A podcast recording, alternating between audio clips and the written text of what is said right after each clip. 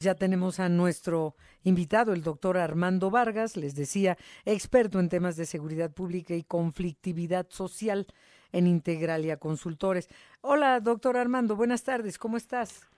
¿Qué tal, Adriana? Buenas tardes. Eh, pues gracias. Igualmente, nos inquietó mucho que fuera el propio Felipe de la Mata, magistrado de la Sala Superior del Tribunal Electoral del Poder Judicial de la Federación, quien hiciera la advertencia de la incidencia del crimen organizado en las elecciones.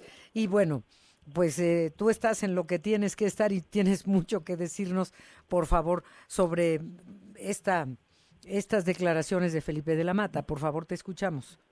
Sí, eh, sin lugar a dudas es preocupante que actores de este tamaño, de esta posición, reconozcan la problemática, pero también necesario, porque en efecto es una problemática real y definitivamente no es algo nuevo.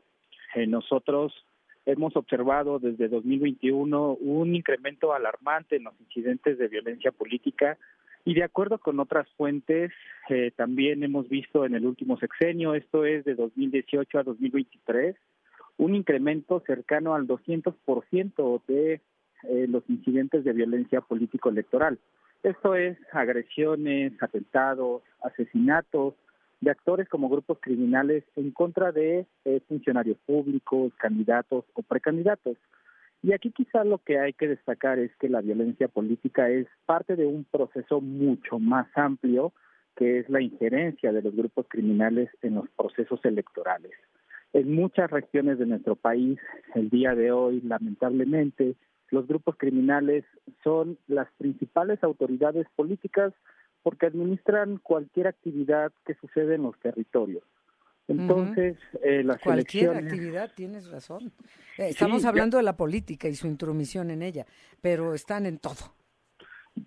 totalmente de acuerdo. Ya los grupos criminales no solamente se dedican al narcotráfico o al trasiego de drogas, ya cobran piso y extorsionan a prácticamente cualquier emprendedor. No solo eso, también administran obras públicas, también dan permisos para la construcción, también distribuyen despensas. Entonces, digamos que lo que están haciendo es convirtiéndose en las principales autoridades. Sí. Ahora, mira, eh, doctor Armando Vargas, mm, experto en seguridad pública y conflictividad social, eh, el em, ministro de la Mata propuso aplicar medidas adicionales dentro del marco legal actual, pensar en reformas, que a estas alturas ya cuáles reformas, votaciones anticipadas, campañas digitales en los sitios con alta peligrosidad, porque también comentaba con Gastón Fentanes aquí en cabina que esto inhibe, desanima a los votantes a salir a las urnas, no solamente la manipulación de las encuestas, que ha sido siempre, eh, es de que desaniman, no, pues ya va a ganar fulanito, ya va a ganar sutanita, ¿para qué voy? Sino el, el riesgo que hay de acudir a las urnas porque la delincuencia organizada está, está operando. ¿Tú qué piensas cuando hay esta propuesta de aplicar medidas adicionales? Reformas sabemos ya no, eh, pero... Pero ¿qué se puede hacer al respecto? Pues informar a la ciudadanía, pero, pero nada más. Sí, es un panorama bastante sombrío. Lo que hay que primero decir es que en efecto, por ejemplo, los incidentes de violencia política son eh, fenómenos de oportunidad, ¿no? Ocurren en tiempos muy concretos, en horarios muy particulares, por ejemplo, en Integralia. Hemos visto que los incidentes de violencia política que se han suscitado desde eh, noviembre a la fecha ocurren mayoritariamente en el día, en espacios públicos, en zonas muy particulares como las calles. Digamos que en ese sentido, estas medidas adicionales para arruinar las oportunidades pueden contribuir en alguna medida a frenar estos incidentes de violencia política, pero sin lugar a dudas no van a acabar con el problema de fondo, porque la intromisión del crimen organizado en las elecciones no es un fenómeno, digamos, coyuntural, es un fenómeno que ocurre a lo largo de los años y que no es exclusivo de los procesos electorales.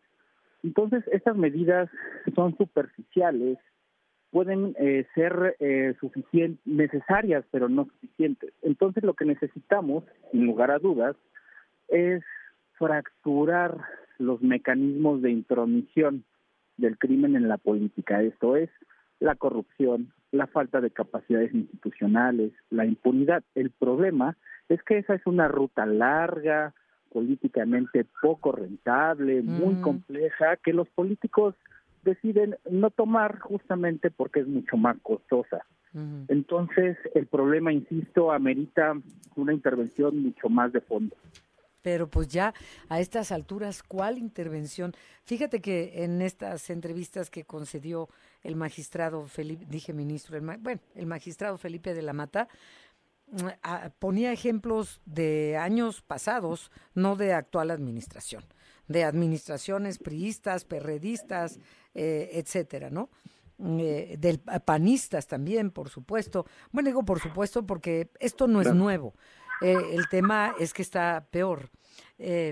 hablaba de prácticas nuevas como el secuestro de las urnas y ponía un ejemplo de una de la gubernatura en Michoacán, en Aguililla específicamente, que se llevaron las urnas antes de las seis de la tarde y ya las regresaron llenas. ¿Y quién ganó? Pues ya sabemos quién ganó allá en Michoacán en la gubernatura, ganó Morena. Y ahí anularon la votación en cuatro municipios, pero hay casos en los que de plano no se anula o no se da basto el Instituto Nacional Electoral. Eh, decía el, el ministro, el magistrado, nadie está diciendo que el INE ahora deba crear la Guardia Electoral, pero de plano vamos a tener que ser muy valientes y salir a pesar de riesgos o qué hacemos? Claro, sin lugar a dudas, como bien señalas Adriana, el INE es insuficiente para contener esta problemática porque digamos que ya no es un problema solamente eh, político electoral, no es un problema de seguridad pública, no es un tema de presupuesto, es un tema que atañe a toda la autoridad del Estado y el debilitamiento frente a el fortalecimiento de los grupos criminales. Y como bien señalas, en efecto, incluso este problema a veces es muy difícil de observar porque la violencia política es un mecanismo, pero también está, como bien dices, la disrupción al proceso electoral, como el robo de urnas, la destrucción de casillas, pero también está la imposición de candidatos, también está el financiamiento de campañas, también está incluso la movilización o desmovilización del voto. Yo diría que incluso hay zonas cero violentas en donde hay un alto porcentaje de participación, en donde también interviene el crimen. Entonces, ¿qué tenemos que hacer como ciudadanos? Me parece que hasta donde nuestro bienestar físico y el de nuestro entorno nos lo permita, salir y votar, salir e impulsar candidaturas con voluntad política para eh, transformar en alguna medida esta situación. Parece poco, pero mientras tengamos todavía instituciones democráticas más o menos funcionales, casillas a las cuales acudir, hay que ir a hacerlo y votar por lo que tengamos a nuestra disposición. Y no olvidar también que la democracia pues no se limita a la simple emisión de votos cada tres, cada seis años, sino que también es un ejercicio eh, de reflexión y de rendición de cuentas constante. Y creo que ahí es donde los ciudadanos podemos hacer algo, visibilizando los problemas y exigiendo alguna propuesta certera de solución.